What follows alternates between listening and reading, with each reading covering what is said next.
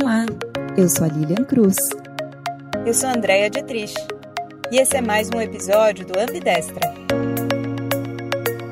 A nossa terceira temporada, Rituais, aborda todas as dimensões do bem-estar pessoal, já que cada dimensão é tanto única quanto interconectada com as outras. E nesse episódio falamos sobre mais uma dimensão que é a saúde ambiental, o bem-estar ambiental. A gente pode não pensar muito sobre isso, né, como parte de um plano de bem-estar geral, mas o nosso meio ambiente e como nos sentimos sobre isso pode sim ter um enorme impacto sobre a forma como nos sentimos em geral. É isso aí, Li. O psicólogo ambiental Tim Kasser, ele é especialista em materialismo e bem-estar, ele argumenta que os comportamentos ecológicos podem contribuir para as necessidades pessoais de autonomia, afinidade e competência. Na medida que as pessoas percebem o engajamento em uma gama de comportamentos ecológicos, como fazer a coisa certa, entre aspas, a gente pode esperar que contribuam para a razão de ser delas mesmas. Uma pessoa ambientalmente consciente, ela reconhece suas necessidades de manter um ambiente pessoal saudável, que envolve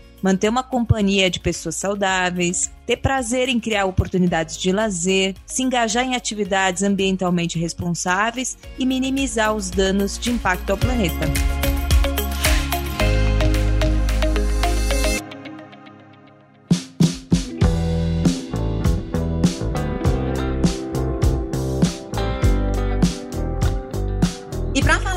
Tema, hoje a nossa convidada é a Ana Willa Batista. A Ana, ela é empreendedora, executiva e defensora de causas ambientais. Ela também é sócia da Green Pledge, a maior startup brasileira, que combina tecnologia, rastreabilidade e gestão ambiental. Com passagem por instituições como a Universidade Federal do Paraná, Stanford e países como Estados Unidos, China e Israel, ela passou os últimos anos liderando sustentabilidade na Ambev, América Latina, empenhada na transformação positiva, com foco em empreendedorismo e inovação, como chave para impulsionar o crescimento econômico, atrelado a melhorias ambientais significativas.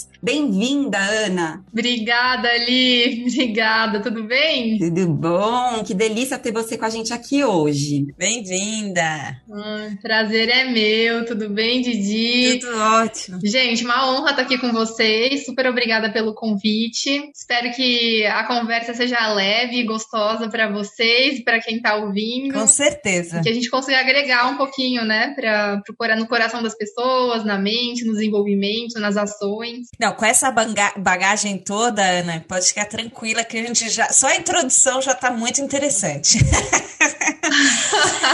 Conta pra gente aqui, você começou essa carreira na área de suprimentos, liderando negociações globais. Como é que foi essa sua migração para a área de sustentabilidade, esse monte de coisas que você já faz atualmente? Bom, essa migração, na verdade, começou ao contrário disso. Eu sempre fui muito apaixonada pelas questões socioambientais, desde a adolescência inteira, por, por, inclusive por alguns anos, de domingo a domingo, era super engajada mesmo. Durante a minha adolescência, eu decidi, né, na escolha do, da, de qual curso eu faria na universidade, eu queria sempre algo atrelado à sustentabilidade. Então eu escolhi biologia, depois eu mudei para engenharia ambiental, depois eu mudei para direito, pensando que eu queria trabalhar com meio ambiente, com causas ambientais. Só que minha família, os meu pai muito próximos, que me influenciaram demais. Então, ao mesmo tempo que eu queria trabalhar com sustentabilidade, eu também sonhava em ser empresário. E aí, na hora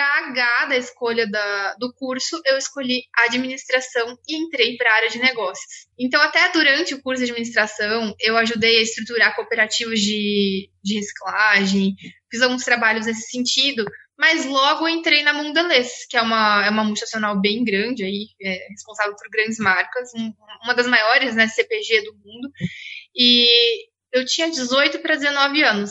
Eu queria muito trabalhar com sustentabilidade e a oportunidade que veio foi em suprimentos, que não tinha nada a ver. Naquela época, ninguém sonhava em trabalhar em, ainda chamava compras, né? Ninguém trabalhava ia trabalhar no mundo verde, né, da sustentabilidade, que era bem pouco sexy na época, queria ir para finanças, para marketing, para alguma área, né, mais legal. E a oportunidade que veio, morava em Curitiba, foi su suprimentos. Então aí eu comecei e eu fiquei 12 anos trabalhando em suprimentos. Tive oportunidade de morar fora do Brasil, fui, voltei. Na Mondelez mesmo, eu virei negociadora global com mais ou menos 25 anos, cheguei a trabalhar com 40 países, tinha um escopo super legal, as coisas foram acontecendo, mas não tinha nada a ver com sustentabilidade. Em 2016, eu migrei para Ambev, estava buscando mais desafio, queria algo né, que eu aprendesse, que me desafiasse, nada como Ambev, então eu fui para Ambev. E aí eu já tinha uma carreira inteira em suprimentos, então eu tinha bastante é, credibilidade na área e também experiência. Então, quando eu cheguei na Ambev,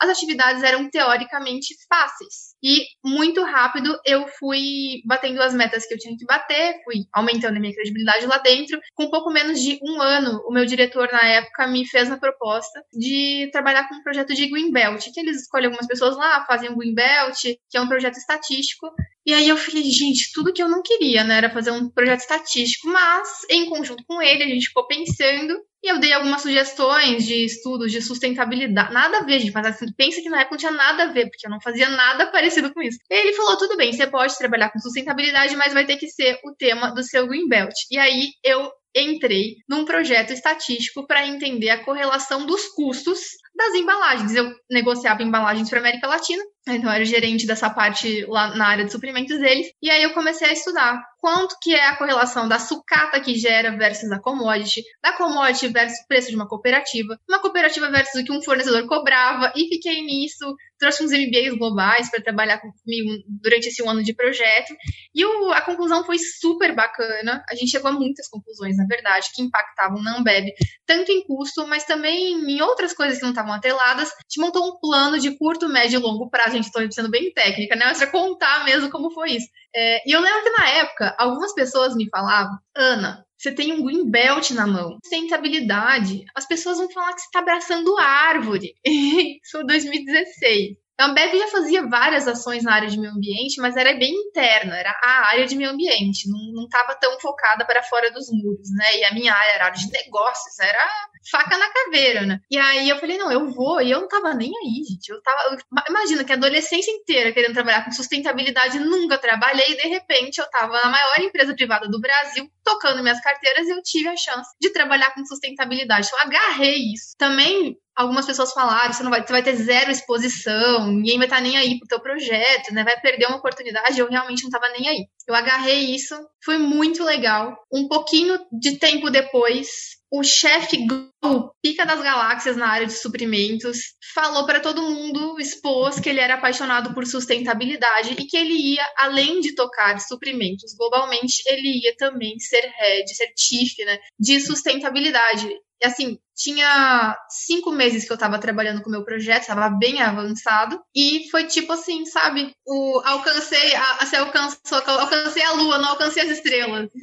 Mas você confiou ali na, na que você carregava dentro de você, né? Você falou, bom, agora que eu, que eu segui esse caminho, né? Eu vou, vou adiante. E Ana, você, você também teve à frente ali da aceleradora da Ambev, né? Você meio que também não vamos ser humilde, você construiu do zero a aceleradora. Como que foi essa virada, né? Do momento ali onde você teve os seus desafios na aceleradora, quais foram? E depois agora para ser uma empreendedora. Conta pra gente. Bom, isso que eu parei na história para vocês era mais ou menos meio de 2017. Então eu passei 2017 tocando as, as, dois, as duas coisas que eu fazia, né? A vida como ela era e no, no turno da noite em paralelo. Isso é uma coisa que foi muito legal da Ambev porque ela tem esse, esse, esse, essa possibilidade mais de intraempreendedorismo, que não é tão fácil, mas não é impossível. Tem empresas que são muito engessadas. Em 2018, eu assumi, eu deixei 100% a minha área antiga e assumi 100% sustentabilidade. Então aí eu criei junto com uma equipe global as metas globais de sustentabilidade da Ambev. E aí a gente fez uma bagunça boa lá dentro da empresa, é, atacando as área por área. É,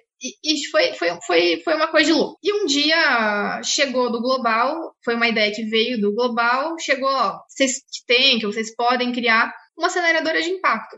Eu não sabia o que era uma aceleradora, o que era uma incubadora. Porém, hoje achar até, nossa, como você era ignorante, gente, eu, eu acho que eu era mesmo, porque eu não sabia o que era uma aceleradora. Eu não sabia o que era um bootcamp, eu não sabia o que era uma venture capital, a diferença de uma venture capital para um private equity. Mas quando a gente estava em grande empresa, a gente não, não, não via isso mesmo. Não via. É isso. Às vezes você é um ETzinho lá, né? Que tá em outro planeta. Então, eu olhei para aquele negócio e falei, legal, como eu tinha, eu tava, eu reportava para um diretor e, e pontilhado para um vice-presidente, depois eu passei a reportar para esse vice-presidente. Eu tinha muitas diretorias que trabalhavam comigo, as áreas das diretorias que reportavam para mim em projetos. Então eu imaginei rápido, porque tudo é rápido, né? Tudo passa conversa corredor aqui, pronto, faz projeto, e, e, e eu imaginei que alguém ia fazer aquilo e que eu ia acompanhar. Passou ninho na época, sentou ao meu lado e falou: Ana, como é que tá a aceleradora? E eu fiquei assim, olhando para ele, com uma cara de parede. É, bom, me dá uns dias para eu ver como é que tá a aceleradora, porque a aceleradora não tá existindo. E aí eu fui atrás disso. Então aí realmente ele foi do. Nesse momento foi realmente do zero, né? Então que chegou foi. Tem uma ideia aqui de criarem uma aceleradora. E eu tinha um sócio lá dentro, o Bruno Stefani, que trabalhou com inovação por muito tempo, continua trabalhando, e ele foi me suportando e me ensinando e me apresentando para as pessoas no mercado. Então a gente estruturou realmente do zero os nossos objetivos, quem seriam os nossos parceiros. A gente fez todo um plano de marca, de divulgação, criamos um site, assim, uma criada, a gente criou um site no, no, papel de pão, aí um desenvolvedor colocou no ar pra gente, eu ia colocando no, no, PowerPoint as imagens que eu queria, como eu queria. Eu nunca tinha feito, então aquilo foi o primeiro super passo de empreendedorismo. Eu tive alguns projetos antes, eu abri empresa, fechei empresa, coisas bem pequenininhas, é, inclusive não, não, não quebrei por muita sorte sorte. É, só que tudo no paralelo, né? A, a, as minhas responsabilidades como executiva. E ali na aceleradora eu tive de verdade a chance de que hoje, na startup, vocês sabem como é, cria um site. Tá bom, cria um site, chama um designer aqui, eu desenho tudo rápido, a gente né, vira, a cabeça do empreendedor vira, a gente tem que fazer tudo, a gente faz. Mas quando a gente executa, que a gente trabalha fora da caixa, a gente não imagina o que, que é realmente ser fora da caixa, né? Então a gente criou tudo isso, fez muita parceria com, com o lado externo da empresa. Na divulgação, a gente acabou tendo a maior divulgação e maior número de inscrições do mundo, sendo que o Brasil nem é muito conhecido, né, pela inovação, como os Estados Unidos, que tem muitas, muitas aceleradoras, é, é algo que é, está na cabeça das das pessoas no Brasil Tá ficando mais, ainda 2019 era um pouquinho menos, finalzinho de 2018 ali. E a gente teve mais de quase 500 inscritos, então fiz todo o processo de triagem das, das startups de impacto, olhando o que, que a gente ia trazer para a água, o que, que a gente ia trazer para agronegócio, para embalagem, é, no processo de aprovação, depois o processo de mentoria, cursos, a escolha das matérias, tá no dia a dia com eles, toda semana batendo papo, como que faz para pilotar na Ambev, como que faz isso aqui no mercado, mercado. E isso me despertou o lado de empreendedorismo de um jeito que meu coração ardia. No ano seguinte, quando eu entreguei todo o projeto, fechamos Demo Day, foi super legal, jornalistas, empresários, tudo, investidores. Falei, gente, eu quero sentado, quero ser o que esses caras são, quero estar tá aí, sofrendo que nem eles, eu quero ser uma empreendedora de verdade. Aí nasceu a Greenplat. Greenplat. É, foi tipo isso. Eu passei alguns meses, né, que a gente fala struggling, né, de, abril até junho, sofrendo. Eu, eu, eu brinco, eu falava com o professor de yoga, quanto mais eu medito, mais eu sofro. Não tá certo isso. Quanto mais eu medito, mais eu sinto angústia. Seu coração já estava em outro lugar. Exatamente. O meu coração estava me guiando, ele estava gritando para mim e eu estava tentando abafar esse grito, esse som. Então, quando foi junho, eu falei, eu tive algumas tentativas de falar para pessoas bem próximas, vou pedir demissão. Vou fazer o quê? Não sei. Fazer alguma coisa, não sei. Ana, você não, você não pode deixar. Você reporta, tá reportando para um vice-presidente, tá tocando sustentabilidade, tá falando coisa super legal. Você não pode, assim, sair para não fazer nada, né? Seu valor de mercado, em tese, vai cair. Mas gente não tô nem aí para o valor de mercado. E eu fiquei nessa. Até que um dia eu, foi de, eu realmente atrelo isso a Deus, a minha fé, orando muito. E eu sinto mesmo que Deus me falou na, aqui no, no, meu ouvido, você vai para um sabático. Vou para onde? Vai para a China. Você vai fazer o quê? Vai conhecer gente na China na China. Eu tinha uma feira de suprimentos na China, eu mandava alguém no meu lugar. China não era uma hipótese na minha cabeça. E aí eu tive coragem, cheguei muito inspirada para o meu vice-presidente, falei, estou saindo da companhia, eu vou para a China estudar e, né, como que eu falo pra ele? Conhecer gente, mas por quê? Porque Deus veio aqui e me falou. Não dava, você ela uma, uma louca. Não podia dar as respostas como elas realmente eram. Então, ele foi muito compreensivo comigo. Me deu uma licença não remunerada para eu estudar na China. Eu fui, conheci muitos empreendedores. De lá eu fui para Israel e passei alguns meses viajando, conhecendo empreendedores, buscando tecnologias de impacto transformação em escala, porque na, na aceleradora eu vi muitos empreendedores, muitas ideias, mas como eu já tinha muito tempo de negócios, né, no mundo de negócios em suprimentos, eu sabia que aquelas, aquelas soluções não poucas eram bem escaláveis, né? Bem poucas. Então eu queria alguma coisa que Gente, o mundo tem 7,6 bilhões de pessoas. É muito legal as iniciativas de comunidade. Eu fiz voluntário minha vida inteira e é muito válida, muito importante. Mas eu me sentia nessa responsabilidade, sabe? Esse chamado de fazer alguma coisa que escalasse, que realmente mudasse o mundo. E não sei se isso vai acontecer, porque a gente está ainda né, na jornada. Mas nisso eu conheci o Chico Souza, que é o fundador da, da Greenplat, e é um louco, completamente maluco, super visionário, mas completamente fora da casinha. E trocando ideia de tempos em tempos, e quando foi dezembro de 2019, ele me fez uma proposta para eu vir como sócia para fundar uma nova empresa. Então a gente vim né, voltei para o Brasil e, e, agora a gente está aí construindo uma plataforma. A gente tem um projeto de inovação muito louco que a gente vai lançar em breve, né? Mas estamos na jornada. Ainda não pode contar muito. Ah, até posso algumas coisas, mas é, é, acho que é, é, técnico demais. Já fui técnica até aqui, né? É, tem muita. A gente fala de blockchain, fala de rastreabilidade, aí dá um nó na cabeça das pessoas.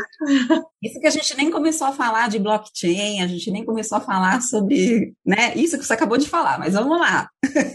É uma plataforma para rastreabilidade da cadeia? Isso, a, a, plataforma Verde já é uma plataforma que faz gestão e rastreabilidade de processos e cadeias produtivas, bem, bem especializada na cadeia do resíduo, mas também agora inserindo no mercado de CO2, pilotando, a gente está pilotando um, um piloto, um, um, projeto com o Fórum Econômico Mundial para rastrear CO2. Somos reconhecidos como pioneiros da tecnologia da, da terceira geração de blockchain pelo Fórum Econômico, então temos bastante bastante trabalhos aí internacionais. E o que a gente está construindo agora é uma certificadora ambiental, mas uma certificadora de verdade, né? Como a gente tem uma tecnologia que rastreia dados em tempo real, então a gente quer construir uma certificadora que vai certificar as cadeias produtivas, a começar pela cadeia do resíduo, mas poder é, reflorestamento de florestas, emissão de CO2, uso de água, né? Diversos outros temas. Mas agora eu estou bem focada Demais. na logística reversa.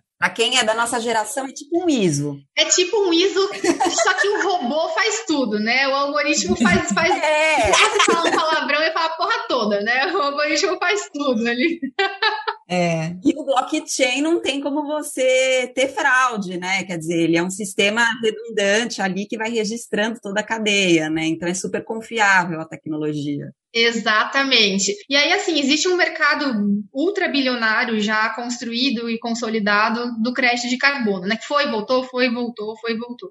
E são poucas as certificadoras, de fato, que são de confiança, que, que você vai lá com uma, uma Vale, por exemplo, uma empresa gigante, compra esses créditos, porque você, como é que você vai realmente atestar que o, o, o árvore, né? Eu tenho uma floresta, está fazendo reflorestamento, então, são poucas certificadoras que fazem isso, e a gente está entrando, apostando nisso, ser uma certificadora bem robusta no mercado de reciclagem.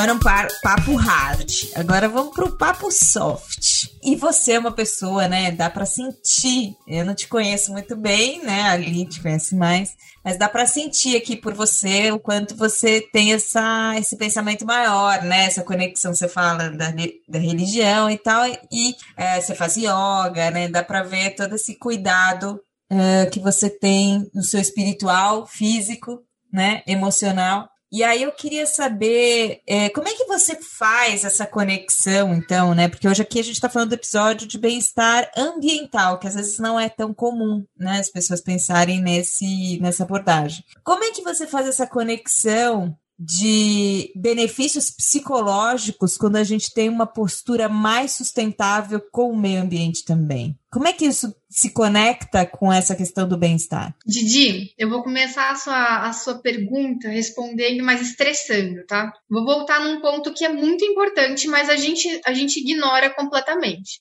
A gente vive num mundo que tem mais de 7,6 bilhões de pessoas que estão consumindo todos os dias. E se Deus quiser, elas vão consumir mais. Porque hoje toda a classe mais vulnerável, com poder aquisitivo, tem gente que ainda morre de fome, eles não têm muitos acessos. Então, se Deus quiser, né, a gente vai mudar isso, a gente vai reduzir um pouco passando fome, elas vão consumir cada dia mais. E quem consome hoje também vai acabar consumindo cada vez mais. E a gente já hoje, alguns, tem, tem uma conta maluca que fala que a gente consome um planeta e meio o tanto que a gente consome do planeta. Então não tem muito para onde correr. Não, é, é, uma hora vai acabar. Vai acabar, mesmo que a mudança climática não acontecesse, o que tudo indica que ela já está acontecendo, né? E mais 50 anos aí, aí o cenário é bem caótico. Mas não tem plano B. A gente não vai conseguir mudar os nossos filhos, os nossos netos para Marte. Não vai acontecer a gente vai ter que morar na Terra, né? O planeta que a gente está. Então a gente precisa cuidar do planeta Terra. Não existe opção e não existe plano B. Então hoje a gente ainda se dá o luxo de passar batido, de não prestar atenção, de não de, de achar que as coisas não nos impactam. Mas olha o coronavírus,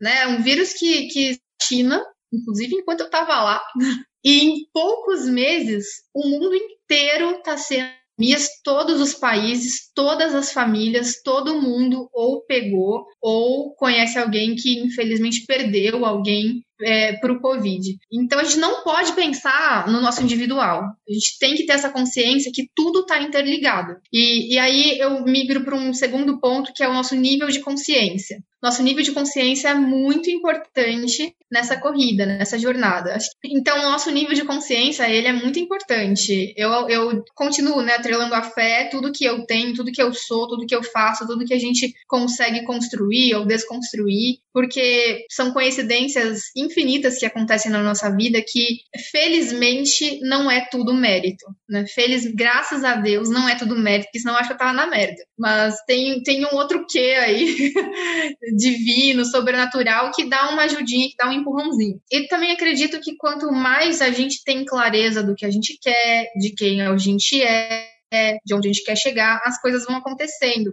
E a gente vai se conectando com a gente, né? Então, acho que a primeira, a primeira coisa que a gente precisa tomar de ação na nossa vida é aumentar o nível de consciência nosso. É legal a gente reciclar, é mandatório, na verdade, a gente reciclar, a gente cuidar dos nossos resíduos, a gente cuidar da água quando a gente vai tomar banho, da luz. É, é mandatório a gente fazer tudo isso. Mas a gente precisa também aumentar o nosso nível de consciência em tudo, porque todas as nossas pequenas ações são importantes. Por exemplo, quem gosta do mercado de luxo? No mercado de luxo, quer gastar 10 mil reais numa bolsa, gasta 10 mil reais numa bolsa, afinal você tem esse dinheiro, você tem o direito de usá-lo. Mas por que, que uma bolsa custa 10 mil reais? Né? De repente, custou 50 reais de matéria-prima, 100 reais de matéria-prima, 10 reais de mão de obra e todo o restante do dinheiro, não sei para onde ele vai.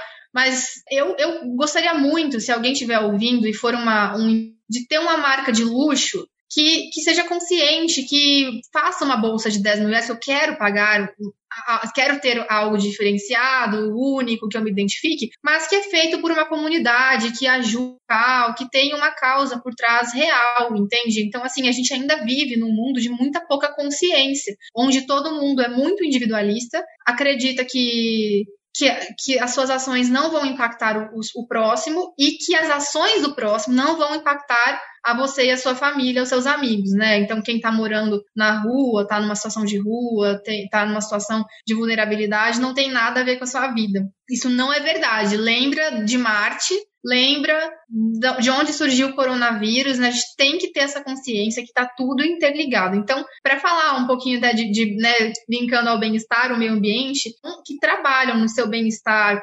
tomando água, cuidando da alimentação, acordando e dormindo de uma forma boa, meditando, se conectando. E outra coisa, a gente não vai salvar o planeta. o máximo que vai acontecer são, sei lá, os dinossauros voltarem, o planeta tá, tá tudo bem com ele. Pode ser que as baratas tomem conta, os ratos, o planeta vai se regenerar da forma dele. É a gente que vai ser expurgado desse sistema, né? Então a gente não tá pensando em salvar o planeta, a gente tá pensando em salvar nós mesmos, as próximas gerações, a cumprir com o nosso papel, o máximo que for possível, né? Exato. E vamos lá, né? Colocando em prática, que ritual que você indicaria aqui para quem está ouvindo, Ana? Alguma coisa que faz parte aí da sua consciência, né? Ambiental e que você pode dar dica aqui para a gente colocar em prática. Eu vou começar com um ritual não ambiental, tá? Que eu vou falar um pouquinho do meu ritual, do que eu acredito, e, e aí a gente eu migro para um ritual ambiental nessa linha da gente se conectar com nós mesmos e com a natureza, com o que está ao nosso redor, eu acho que, bom, quando eu acordo, eu adoro dizer bom dia a Deus.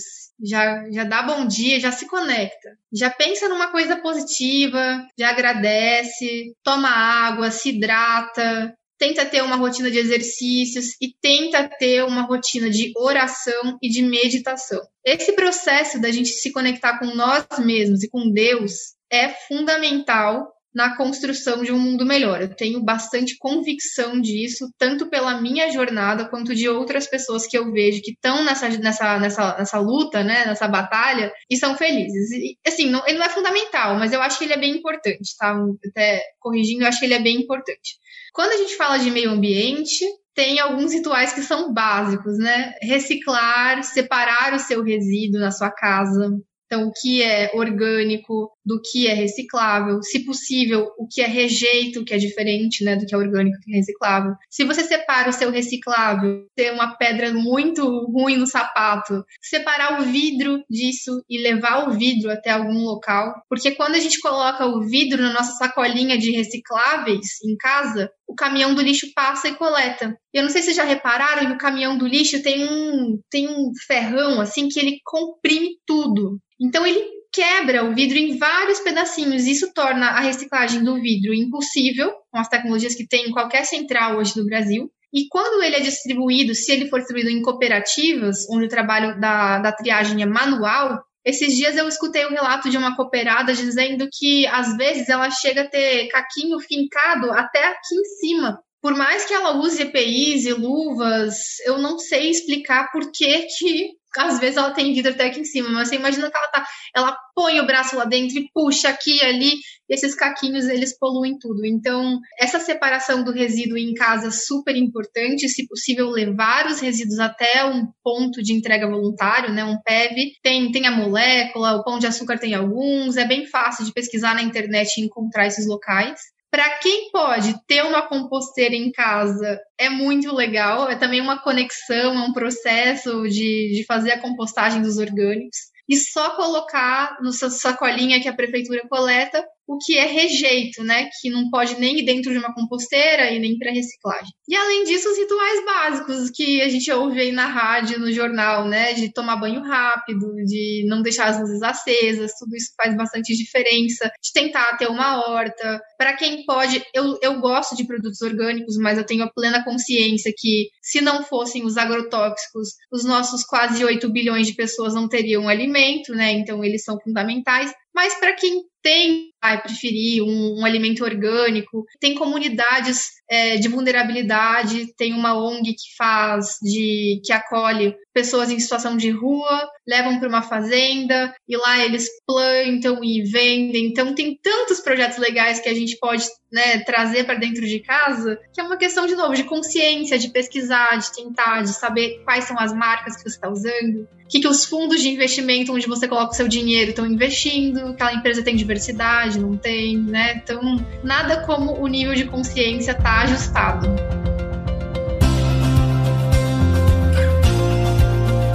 fechar, Ana, então a gente faz um ping-pong aqui rapidinho. É, bem-estar físico é o próximo que a gente vai falar aqui. O que, que é bem-estar físico para você? Ai, bem-estar físico para mim, eu tá me sentindo bem comigo mesma, tá me sentindo leve, tá me sentindo feliz, né? Feliz, assim, não dá para ficar 100% do tempo, mas a maior parte do tempo e tá conectada com Deus. Acho que para mim essa conexão com Deus ela é bem, bem importante. Eu tento renovar ela diariamente. Às vezes eu me perco nisso e aí eu tenho que voltar correndo. E Ana, conta pra gente aí se você tem alguma dica de leitura, algum curso, algum conteúdo, né? Você trouxe aí a importância do tema da consciência. Pode ser uma coisa simples de seguir algum Instagram ou alguém que fale sobre o tema, enfim. O que, que você dá de dica aí? Olha, acho que a prática do yoga é bem gostosa nisso, ela faz bem pro corpo, faz bem pra mente, acho que para o coração também. Com relação ao meio ambiente, tem um professor bem animado e bem maluco que se chama Marcos Nakagawa, que eu sigo ele nas redes e gosto do, do porque ele fala de empreendedorismo fala de tecnologia e fala das questões de meio ambiente, é super engajado. Tem a Fundação Ellen MacArthur, Ellen MacArthur Foundation, que fala de economia circular. Também tem muito conteúdo bacana para quem quiser se especializar um pouquinho nisso, conhecer um pouquinho disso. E para os fanáticos por empreendedorismo, de Daniel Bergamasco, o sobrenome dele. Eu li esse livro no finalzinho do ano passado, ele é bem atualizado, conta a, ideia, a, a história do, de alguns unicórnios, empre, empreendedores de unicórnios brasileiros. Cada um é muito diferente do outro, então a gente se identifica um pouquinho com um, um pouquinho com o outro. Achei super inspirador aí para quem tem esse, esse viés empreendedor. E um conselho para quem está ouvindo, para a gente fechar esse papo incrível. Medite, busque a Deus, tenha consciência, saiba que as suas ações são muito importantes, né, como indivíduo, desde quando a gente vai votar, desde o presidente até o vereador, até, de novo, fundo de investimento, onde a gente vai alocar o nosso dinheiro, se eles, quem que está por trás disso, o que, que eles estão fazendo, as marcas do que a gente veste, compra, então, minha, minha dica final é, é, é, isso que eu fiquei batendo no, no ponto aí. É a gente ter um nível de consciência elevado. Presta atenção que tudo que você faz diz sobre você, as suas crenças e as suas causas. Exatamente. E muito amor no coração aí, né? Com tudo que a gente faz. Acho que isso faz a diferença. As nossas atitudes dizem muito mais de nós do que o que a gente fala ou escreve, né? Ai, foi demais. Obrigada. Obrigada, Ana, pelo seu tempo, pela sua generosidade também aqui com a gente. Bom ter você pertinho. Isso aí. Gente, foi uma honra estar aqui com vocês. Duas mulheres incríveis. Muito obrigada de coração. E de novo, né, que tenha sido bom aí para quem está ouvindo, que tenha sido minimamente inspirador e, e, e, vamos junto, né? Todos juntos nessa jornada. Muito bom, obrigada. Obrigada, querida. Até a próxima. Beijo. Beijo, boa noite.